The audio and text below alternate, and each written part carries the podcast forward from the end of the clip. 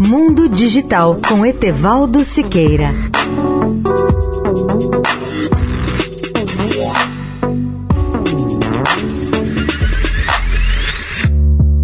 Olá, amigos da Eldorado.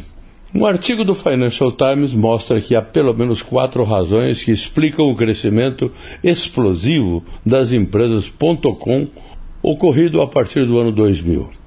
Em primeiro lugar, o mercado de ações passou a atribuir um valor muito maior aos dados, mesmo que os administradores e contadores ainda tenham dificuldade de reconhecê-lo num balanço patrimonial.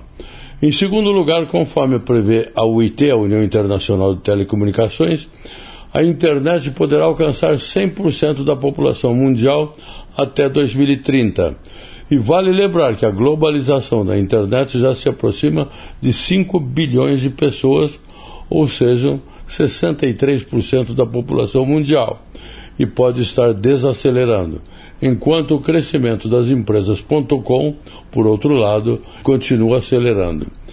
Em terceiro lugar, a pandemia de Covid mudou para sempre o mundo do trabalho. Os investidores do mercado de ações, como Netflix, Spotify, Peloton e Zoom podem ter sofrido uma corrida de açúcar ao licitar excessivamente os favoritos do bloqueio. Mas muitas empresas nunca serão capazes de forçar a volta de seus funcionários mais valiosos ao escritório. Em quarto lugar, a transição energética se traduzirá em uma riqueza colossal no mercado de ações. A Tesla, talvez, venha a se tornar-se a empresa mais supervalorizada do planeta. E mais, ao liderar a revolução dos veículos elétricos, ela simboliza uma tendência importante. Leia o artigo na íntegra no portal Mundo Digital, tudo junto.net.br.